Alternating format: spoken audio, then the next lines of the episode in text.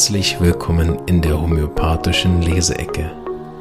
Mein Name ist Marvin Zander und ich wünsche dir eine angenehme Zeit beim Anhören der aktuellen Episode. Diese ist entstanden mit freundlicher Unterstützung der Omida AG.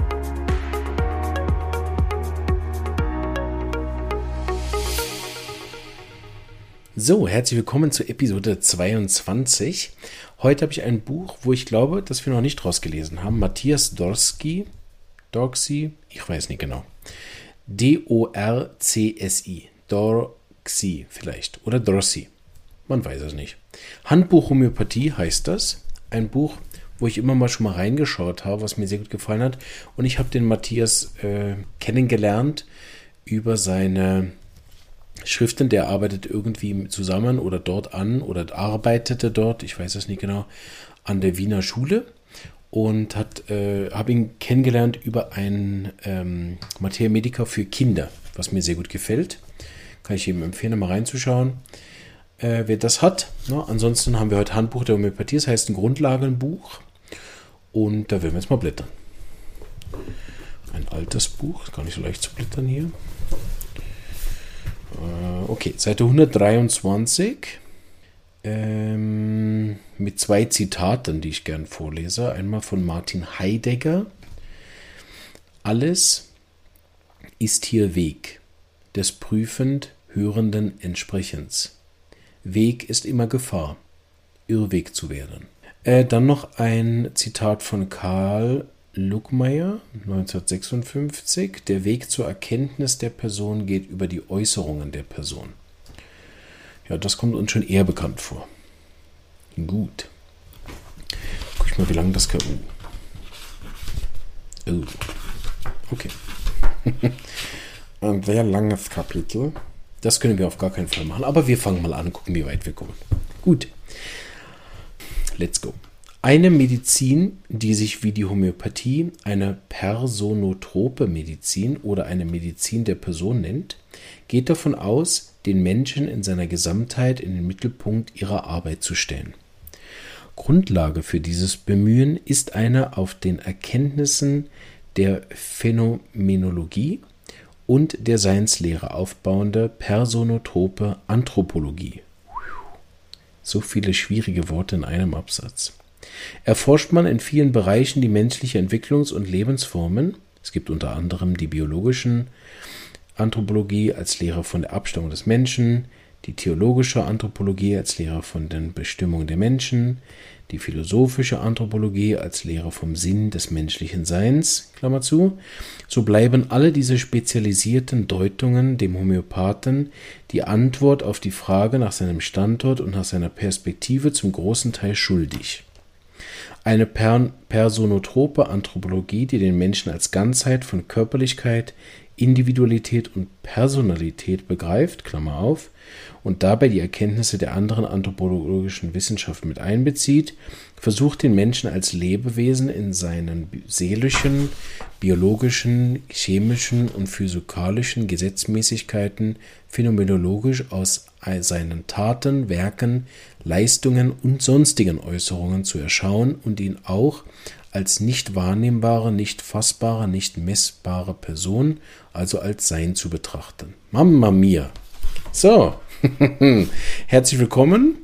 Wir haben den Bruder von Ortega kennengelernt. okay, da haben wir uns was Gutes vorgenommen. Aber ich hoffe, ihr habt es soweit verstanden. Ne? Im Prinzip ist es sehr kompliziert ausgedrückt, dass es sich um das Individualitätsgesetz handelt und dass es dafür eben verschiedene Aspekte braucht, die er hier so ein bisschen aufgezählt hat und dass es eben auch nachher, um den ganzen Menschen zu verstehen, mehr braucht als einzelne Teile, sondern nachher ihn als Ganzes zu sehen, auch den unsichtbaren Teil. Also was er hier nennt, ihn nicht als wahrnehmbare, nicht fassbare, nicht messbare Person als Sein zu betrachten. Also sehr gut, äh, kompliziert ausgedrückt, ähm, aber wir kämpfen uns durch. Und bisher habe zumindest ich alles verstanden, ähm, aber kann ich nicht viel zu sagen, weil es ist sozusagen eine Einleitung in das, was wir eigentlich über die Homöopathie schon x-mal besprochen haben. Und auf einfach ausgedrückt geht es einfach darum, sich bewusst zu machen, dass diese Ganzheitlichkeit, die die Homöopathie den Anspruch nachher hat, nicht unbedingt eben darin besteht, dass man Allium-Cepa gibt für irgendeine Beschwerde, ne, indem man sagt, ah, Schnupfen besser, Kühle, das war's. Ne? Das hat nichts mit Homöopathie zu tun. Und das ist hier eine gute Einleitung für das, um das wie zu zementieren, ne, dass eine ganzheitliche Erkenntnis von Menschen deutlich komplizierter ist, ähm, als eben nur seine Schnupfensymptome zu nehmen. Ich denke mal, dass er darauf hinaus will. Gut. Der Philosoph Helmut Plessner, in Klammern zwischen Philosophie und Gesellschaft, beschreibt die phänomenologische Methode als, äh, Anführungsstriche, das kindliche Staunen, ja das Erschrecken vor den Erscheinungen, die sie zu fassen sucht, nicht mit ungeduldig aus bestimmten metaphysischen Vorurteilen zusammengetragene Begriffe die Dinge zu übergießen, zu verformen, sondern die unmittelbare Anschauung der Phänomene sprechen zu lassen, ist das Anliegen der Phänomenologie. Wow. Diese Schau ergibt jenen Unterbau, der dem der Hahnemannschen Lehre entspricht. Also das ist das, was ich vorher versucht habe zu erklären. Ne? Wir haben hier sozusagen eine Zusatzinformation von dem, was Hahnemann nachher anders ausgedrückt hat. Wahrscheinlich genauso kompliziert. Sie zwar, mag sein, verformelt, dafür aber zugänglicher macht. Ähm, die phänomenologische Betrachtungsweise, Klammer auf, Krankheitserscheinungen meinen Vorkommnisse am Leib, die sich zeigen und im sich zeigen etwas indizieren, was sich selbst nicht zeigt. Aha, das war jetzt ein Zitat, glaube ich, von Hahnemann. Genau, wie ich gesagt habe, nur einfach noch komplizierter. Trifft Hahnemanns Prinzipien und Anweisungen genauso wie der damit implizierte Schluss auf eine immaterielle Person, in der man, reduziert betrachtet, Hahnemanns geistartige Dynamis, die Lebenskraft, erkennen kann. Super, also wir machen weiter. Ähm, aber das ist ein kompliziertes Buch. Ich habe ein anderes Kapitel mal von ihm gelesen, da bin ich irgendwie nicht so. Haben wir ein schwieriges Kapitel erwischt. Aber wir schaffen das gemeinsam. So, Männchenbild in der Homöopathie. Das hatten wir schon mal in Happy Globuli, ne? wo, man so, wo wir so ein bisschen uns rangetastet haben an dieses ähm, Medizin im Dienste der Menschheit. Ne? Mal gucken, was hier kommt. Aber es fängt leider wieder an mit dem Wiener, Wiener Philosoph. Vielleicht mal kurz ein Einschub. Also ich mache mich natürlich überhaupt nicht darüber lustig. Es ist einfach schwierig. Ne? Und das ist als sicher alles ganz toll und ich finde den auch wirklich gut. Nicht, dass irgendjemand meint, ich mache mich jetzt lustig über den armen Herr Dorski, wo ich nicht mehr den Namen aussprechen kann. Überhaupt nicht, gell? Sondern es, es ist für diese, ähm, sag ich mal, Format der Leseecke etwas kompliziert, wenn der Text so schwierig ist. Das wollte ich nur sagen. Ne? Und äh, ich versuche das humoristisch zu nehmen, damit, dass ich selber auch nur äh, nicht alles verstehe, sagen wir es so. Ne? Aber das ist der, der, der Witz auch ein Teil, an dem finde ich das unterhaltsamer auch für mich, weil ich dann oft denke, ja super, dann müssen wir es zusammen. Ne? Und es gibt ja immer die Möglichkeit für die, die sich berufen fühlen, ne, im hahnemannschen Stil Fußnoten zu schreiben im Chat. Also mich A zu korrigieren, B, mich zu ergänzen oder nachher Schlauberger Vortrage zu halten, das bringt uns allen was. Da waren schon sehr viele gute dabei in der Leseecke, wo mir auch sehr schöne Inputs gegeben haben. Also das freut mich immer, ne? so lerne ich auch noch was dazu. Der Wiener Philosoph Karl Luckmeier, also den, den wir am Anfang hatten vom äh, Zitat, das zweite, trifft über die Aufgabe seiner Disziplin im Buch Philosophie der Person eine bemerkenswerte Feststellung. So, dann gucken wir mal, was für eine Feststellung er hat. Die Aufgabe der Philosophie sind also da ist ein Schreibfehler. Okay, das sind Aufgaben. Ne? Die Aufgaben der Philosophie sind also umfangreich genug. Ihre eigentliche Aufgabe ist es, also der Philosophie, Wächter und Schützer dieser menschlichen Person zu sein, Grenzüberschreitungen abzuweisen, wenn sie aus einem oder anderen Wissensgebiet erfolgen, wie sie zum Beispiel bei den Naturwissenschaftlern, wie sie bei den Naturwissenschaftlern, aber nicht bei den Naturwissenschaften nicht selten vorkommen. Das ist ja, was wir sehen bei den Kritikern, ne? dass sie oft von Wissenschaft reden, aber gar nicht verstehen, was das heißt. Ne? Ja, eben nicht die Ausgrenzung von Andersdenkenden. Und zwar aus allen Gebieten, ne? aus der Mathematik sowohl wie aus der Psychologie. Also die Philosophie, wenn ich das richtig verstehe, ist noch nicht ganz fertig, aber damit ich es mir selber auch noch zusammenfassen, hilft eigentlich, damit wir den Menschen nicht vereinfachen und auf etwas reduzieren, so habe ich es bisher verstanden sowie eben auch aus der Psychologie, was ich immer wieder merke, ne, dass auch Patienten, die bei den Psychologen waren, auch sehr guten Individualpsychologen, oft reduziert sind, am schlimmsten Fall nachher auf eine Diagnose. Das muss man auch mal unterscheiden. Vielleicht ist der Therapeut dann nicht verantwortlich, sondern der Patient versteht nur diese Diagnose. Das wäre möglich, ne? Muss also nicht am Therapeut liegen, aber dieser tiefe Verständnis für das Ganzheitliche vom Menschen. Und dafür braucht es dann seiner Meinung nach oder noch weiter die Meinung von den Karl Luckmeier, der ja selber Philosoph ist, was soll er sonst sagen, gell? Braucht es die Philosophie als Wächter und Schütze. Sie hilft dann Abirrungen richtig zu stellen, wie sie bei den sogenannten Geisteswissenschaften oft vorkommt, die, weil sie gemischte Gebiete betreuen, Gebiete, in denen sie menschliche Personen auf die Erscheinungswelt, in denen die menschliche Person auf die Erscheinungswelt wirkt, häufig Gefahr laufen, die Person zu vergessen und den Menschen nur als Erscheinung zu behandeln, als ein gesetzmäßig ablaufendes Lebewesen. Dieser Vorwurf an alle naturwissenschaftlichen Richtungen, den Luckmeier hier vorbringt, namentlich auch die Medizin, sollte für die Homöopathie von heute Mahnung und Aufforderung sein, sich niemals von ihm betroffen fühlen zu müssen. Aha. Also das nimmt er sozusagen als Einleitung, uns auch darauf hinzuweisen, dass es wichtig ist, uns nicht zu begrenzen auf etwas. Ne? Wie wohl von Hahnemann schon grenzüberschreitend angelegt und von Anfang an Bereiche des Immateriellen mit einschließen, muss sich die Homöopathie und der homöopathische Arzt, homöopathische Arzt ihres Standortes und ihres Standpunktes bewusst sein und bewusst bleiben. Wir setzen in der Begegnung mit dem Menschen das Verborgene, das ihn von nur Lebewesen unterscheidet das nicht materielle Prinzip der Person voraus und versuchen es zu verstehen, ohne es erklären zu wollen. Also sprich, die Lebenskraft nehmen wir an, na, als gegeben, ohne die Lebenskraft dann erklären zu müssen, damit wir es auch nicht falsch oder einseitig darlegen, so habe ich es verstanden. Damit wir uns eben nicht dann äh, in Schubladen verirren, sage ich mal. Ne? Deshalb vielleicht auch hier noch einen kurzen Einschub, dass es auch wieder noch ein bisschen praktischer wird und wir nicht hier in der Philosophie hängen bleiben. Deshalb ist auch wichtig, diese Miasmen zum Beispiel sind ja oft umstritten. Ne? Ähm, ich glaube, sie sind dann eben vor allen Dingen umstritten, zu Recht, ne, wenn es als Schubladen und als irgendeine komischen Regel und Vereinfachung und wir uns dann halt gar nicht mehr um den ganzen Menschen kümmern, sondern nur noch um sein Miasma. Ne? Deshalb benutze ich ja die Miasmen eben als Vehikel, als Hilfe, als erste Sondierung, um nachher mehr vom ganzheitlichen Geschehen vom Patienten zu kriegen, ohne ihn nachher in den Schubladen zu lassen. Ne? Das wäre so ein, glaube ich, wenn ich es richtig verstehen habe, eine Idee, ne, wo wir eben nicht uns eng machen, sondern weit bleiben. Ne? Moment, wir treten also. Ja, wir treten also unseren Patienten mit der geistigen Haltung entgegen, die die Anerkennung des ganzen Menschen beinhaltet. Der Mensch ist eine unteilbare Einheit, die mehr ist als die Summe der Teile, wohingegen der Atomismus die Zerlegung bis ins kleinste, nicht mehr teilbare Kleinste lehrt. Schon vor 2000 Jahren vom Arzt Asklepiades, wahrscheinlich ein Grieche dem Fall, formulierte, alle Krankheiten sind nichts als eine Störung in der Bewegung der Atome.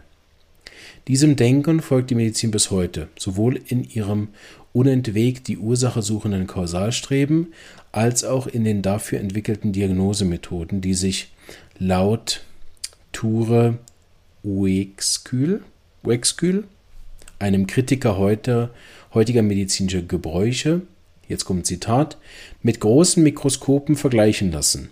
Je stärker die Vergrößerung wird, die die optischen Apparaturen liefern, umso genauer wird zwar das Bild, umso enger aber auch der Ausschnitt und umso größer die Gefahr, den Zusammenhang aus dem Auge zu verlieren. Das ist etwas, was Dr. Hughes auch oft vorgeworfen hat, dass wir uns, je mehr wir ins Kleine gehen, den großen Zusammenhang verlieren ne?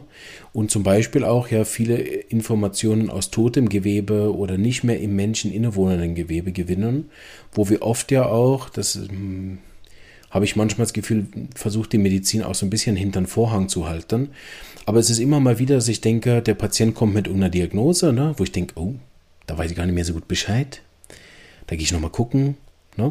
Und dann gucke ich und dann steht da, ja, eigentlich wissen wir über die Krankheit nichts. Da steht dann immer so schön, der hm, pathophysiologische Zusammenhang ist bisher nicht geklärt. Ne?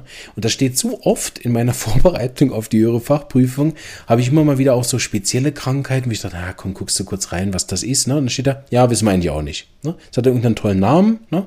Aber wissen tut man nichts darüber. Bis hin dazu, dass man selbst bei einigen sehr gut angewendeten Arzneimitteln wie Paracetamol den Wirkmechanismus immer noch nicht kapiert hat. Ne?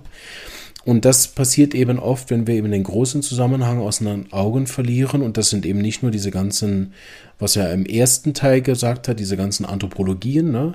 Das sind auch nicht nur die, die, Physio, die, die äh, Philosophien, sondern wenn man eben wirklich diese Ganzheit und auch das Unsichtbare außen vor lässt, dann kommt man eben bei bestimmten Themen nicht voran. Ne?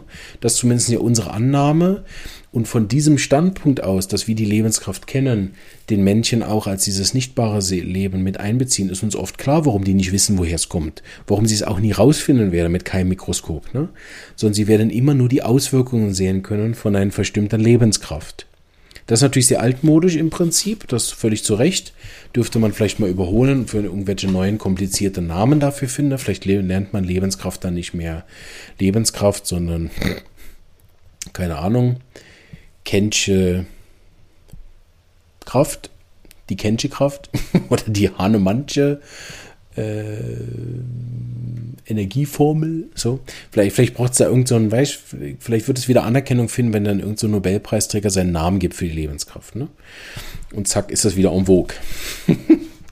Nein, das wäre Quatsch. So, wir lesen weiter. Und dieses ja nun tatsächlich eingetreten. Ne? Also dass sie den größeren Zusammenhang aus den Augen verloren haben.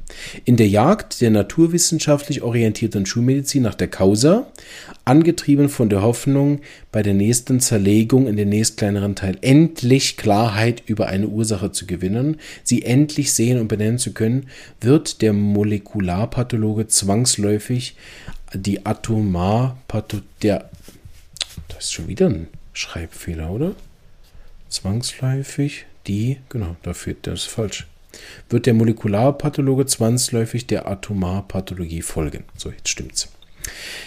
Mit dem jetzt schon vorhersagbaren Resultat, dass sich das Wesen der Ursache auch dann noch im Dunkeln hüllen wird, den Sinn, der alles ordnet und Zielen vereint, den einsichtsvollen Willen, der alles durch alles hindurchsteuert, wird man nicht finden können. Genau.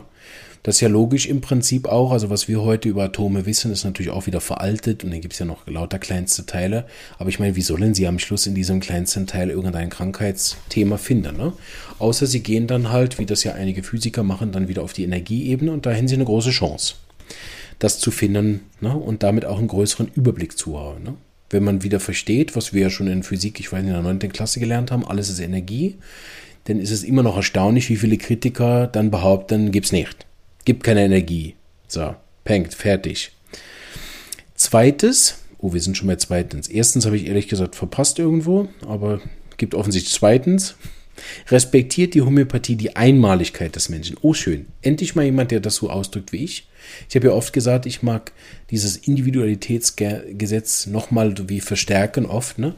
In Einzigartigkeitsgesetz. Und hier haben wir schön auch diese Einmaligkeit, ist ja auch ein schönes Wort statt Einzigartigkeit. Das ist einmalig, so meine genau dasselbe. Ne? Da sind wir schon einer Meinung.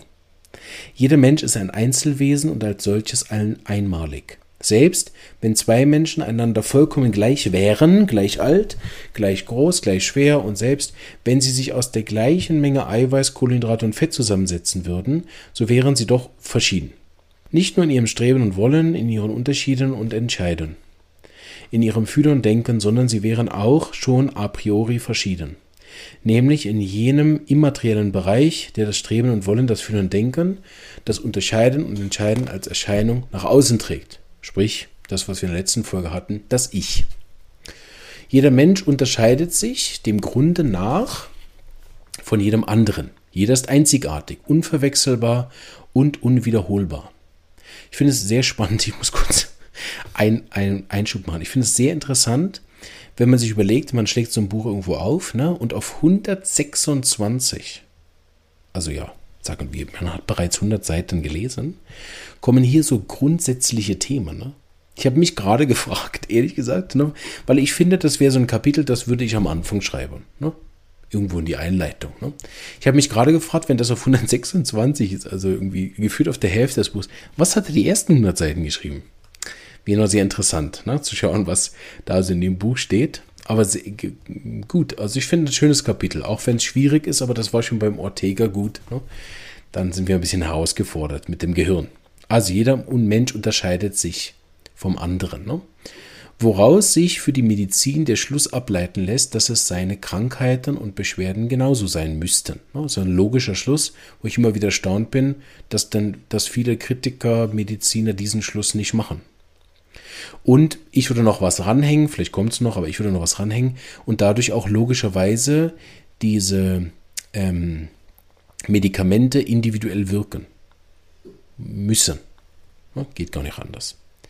Die Homöopathie geht von Anfang an von dieser Voraussetzung aus. Behandlung und Arzneien entziehen sich jedem Versuch der Schematisierung, der Katalogisierung und dem heute üblichen Denken in standardisierten Kategorien. Klammer auf, von mir, was unsere Studenten wahnsinnig macht.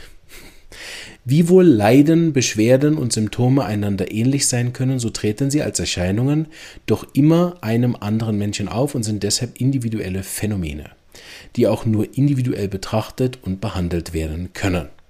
Logisch, ne? Seine logische Schlussfolgerung. Wie man das nachher praktisch macht, ist ja wie bei Hahnemann, das erzählt man dann irgendwo später. Aber hier in diesen Grundlagen legt man so diese Dinge und lässt damit ja auch viele Studenten der Homöopathie auch noch nach Jahren im Dunkeln. Ne? weil natürlich einmalig heißt, dass jeder Patient neu kommt und ich eigentlich selbst nach 30 Jahren Erfahrung dann da sitze, dann kommt ein Patient und ich denke, keine Ahnung.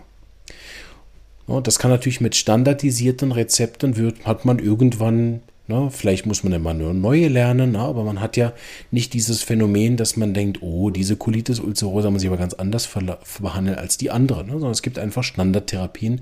Das macht die Medizin auch sehr einfach. Und das ist ja grundsätzlich ein Vorteil, ne? Weil ich meine, Krankheiten sind schon kompliziert genug.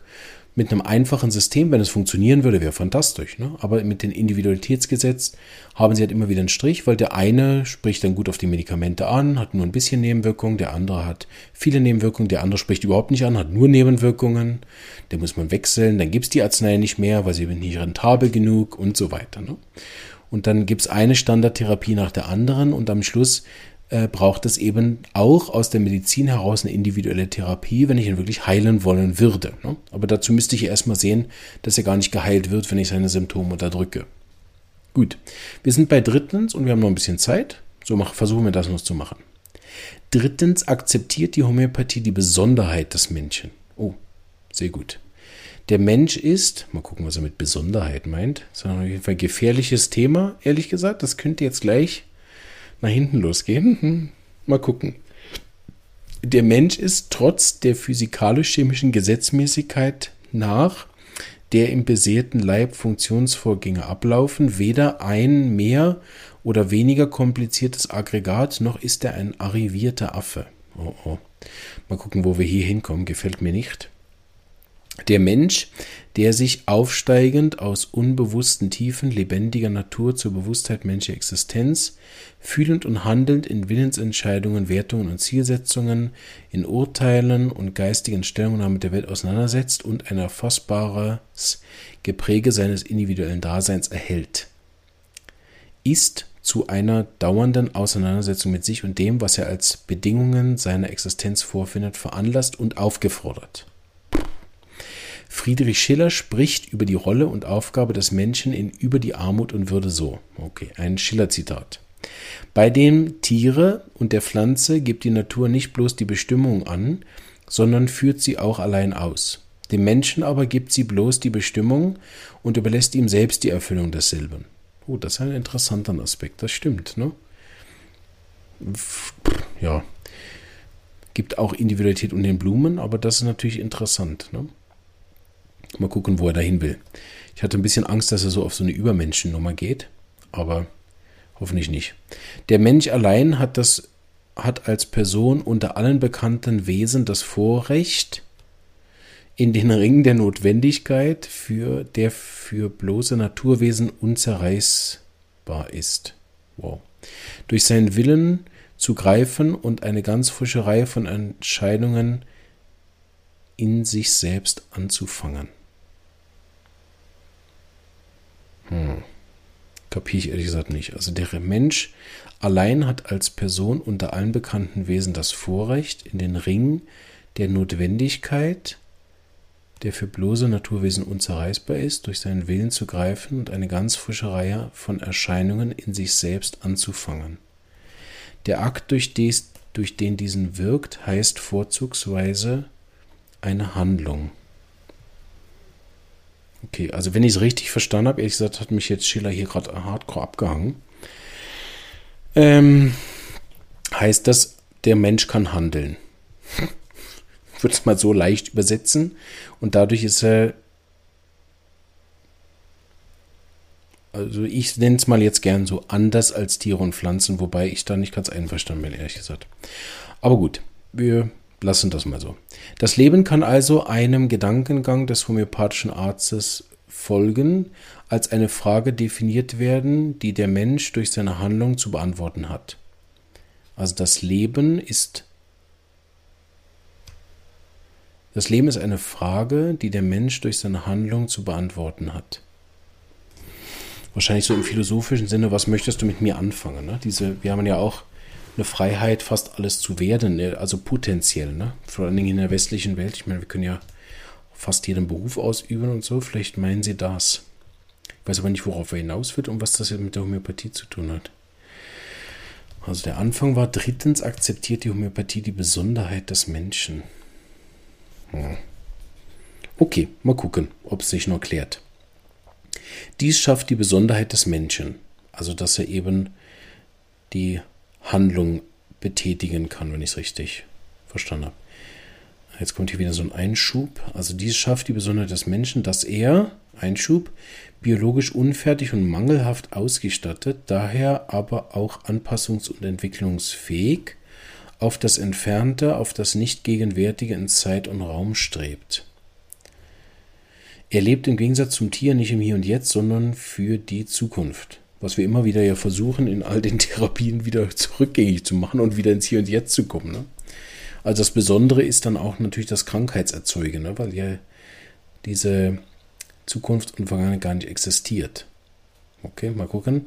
Der Verlauf dieser Entwicklung, das Leben, formt zusammen mit dem ihn mitgebenden Anlagen sein Schicksal. Schlussendlich ein frei gewähltes, individuell erfahrenes Schicksal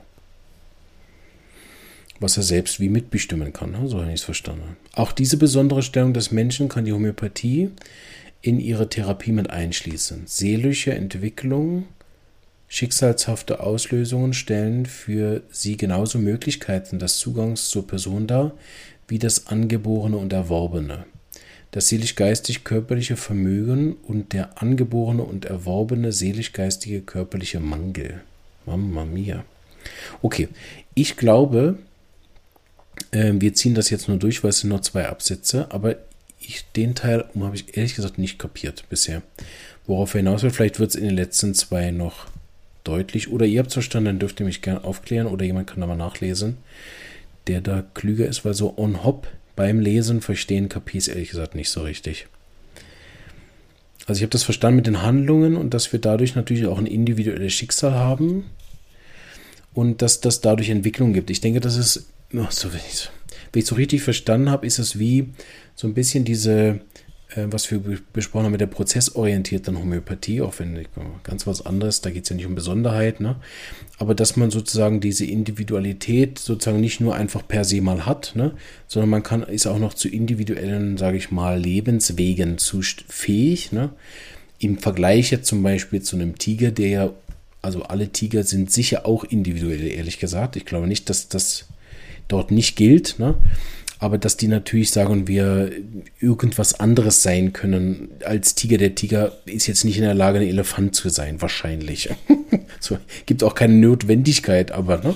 Und der Mensch ist da wie vielseitiger und dadurch hat er natürlich auch ähm, Möglichkeiten, sich anders zu entwickeln und dadurch auch schicksalshafte Thematiken, die dann, die, die, die er dann natürlich mit einer Handlung beantworten kann. Also ich sag mal, wenn so ein Pferd jetzt verletzt ist in der freien Wildbahn, wird es halt einfach gefressen. Ne? Der Mensch hat irgendwie noch eine Möglichkeit, irgendwas damit jetzt zu tun und sein Schicksal in die eigene Hand zu nehmen. So, ja, die, so habe ich es verstanden. Bin jetzt nicht mit allem davon einverstanden, aber ich bin gespannt, was ihr da verstanden habt.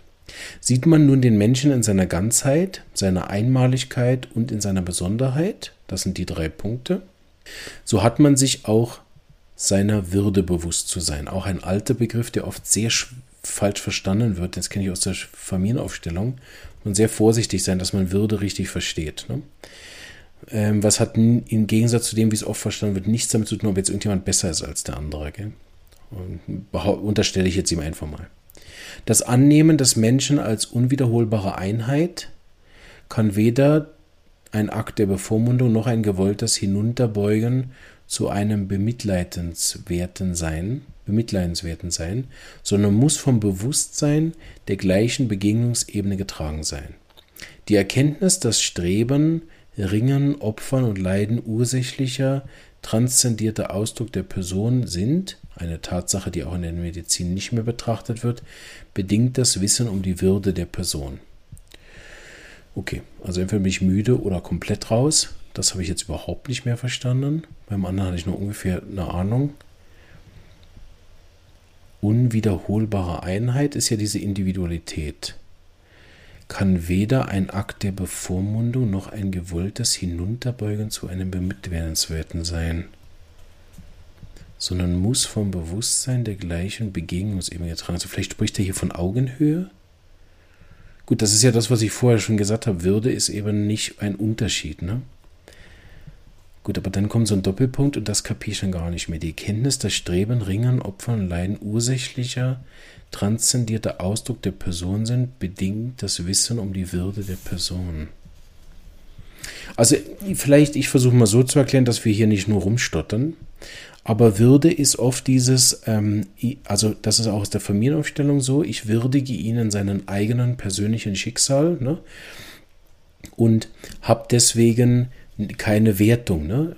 Viel passiert es uns, dass wir denken, ah, der hat das falsch gemacht, der hat es richtig gemacht und dann bewerten wir das. Ne? Und ihn würdigen in seinen persönlichen Entscheidungen macht auch denjenigen wieder groß und zwar nicht größer, sondern groß, genau wie mich. Ne? Und ich könnte mir vorstellen, das wäre nämlich ein homöopathisches Prinzip, was ich jetzt unterschreiben würde, ne? dass wir den Patienten mit seinem individuellen Schicksal würdigen und uns eben, ah, da, so macht das Sinn, ne? dass wir uns weder bevormunden, weil wir besser sind als er, noch irgendwie hinunterbeugen und sagen, oh du Armer. Ah, ich glaube, so macht das Sinn. Bin gespannt, was ihr verstanden habt, aber so, so würde ich es wieder unterschreiben. Ne? So, letzter Absatz. Ich hoffe, ihr mögt noch. Das war eine anstrengende Folge, gell? Hui. Das Wort Homöopathie stammt von den griechischen Worten Homeos und Pathos ab und bedeutet ihrem Ursprung nach ähnliches Leiden. Es wäre mit dem arzneilichen Ähnlichkeitsprinzip der Homöopathie nur unvollständig interpretiert, denn es schließt nach unserer Auffassung auch das Ähnliche, ja in diesem Fall sogar das Gleiche der Personen ein. Der homöopathische Therapeut sieht nicht als überlegener, sondern weiß um die Schwierigkeiten bei der männlichen Aufgabe, die Welt zu durchdringen. Er leidet mit, weil er ähnlich leidet. Das ist etwas, was wir in dem Interview hatten. Wer es noch nicht gehört hat, absolute Empfehlung mit dem Hans-Jürgen 18. Ne? Die Wichtigkeit des Therapeuten und das Ähnlichkeitsgesetz vom Therapeuten zum Patienten und äh, so. Darüber haben wir auch schon viel gesprochen. Ähm, und ist aber in diesem in dem Podcast-Episode vom von dem äh, Interview mit dem Hans-Jürgen 18, was schon draußen ist im Moment, ne, da kommt das nochmal schön zur Geltung in den Teilen. So, wer diesen letzten Teil dort nochmal be be bekräftigend hören möchte, der ist eingeladen, dort mal reinzuhören. So, äh, sehr, sehr schwierigen Folge, aber das ist auch gut. Jetzt haben wir mal eine richtige Herausforderung. Ich hoffe, das war auditiv von euch nur aufzunehmen, mein Gestotter. Das ist sicherlich, wenn man selber das Buch vielleicht noch zur Hand hat und dann selber mitliest, war es wahrscheinlich leichter. Ansonsten äh, hoffe ich, dass ihr immer mal wieder gestoppt habt und auch gedacht habt, äh, was? so. Ansonsten ähm, freue ich mich über äh, Korrekturen und Interpretationen von euch. Ne? Ähm, ich glaube, wenn man so zusammenfasst, sind da sehr, sehr gute Punkte drin gewesen ähm, wie immer mit den älteren Formulierungen oft aus unserer Sicht heute viel zu kompliziert. Ne? Ich denke, kann man auch einfacher schreiben. Ne? Aber es ist natürlich oft so, dass diese komplizierten Zusammenhänge, wenn sie kompliziert ausgedrückt werden, oft natürlich auch eine Tiefe erreichen, ähm, wo es dann nicht auf einer Oberflächlichkeit bleibt. Und natürlich mit dieser Art von Sprache spricht man auch wieder andere Leute an. Ne? Der Podcast, der sich hauptsächlich an Laien richtet, wie dieser hier, war es sicherlich drüber heute, aber ist gut. Wir nehmen nächste Mal wieder ein einfacheres Buch. und äh, machen so alle Folgen mal wieder auch so etwas, äh, dass man auch in die schöne Sprache hineinkommt von den alten Meistern. Ich äh, danke allen, die es geschafft haben, bis hierhin zu hören. Äh, Hut ab für euren Ausdauer. Ähm, und äh, wir hoffen jetzt mal gemeinsam, dass es nächste Folge wieder eine leichtere Kost gibt, die uns nicht so an den Rand bringt von äh, was, was hat er gesagt. Und wünsche euch alles Gute und bis nächste Woche. Tschüss.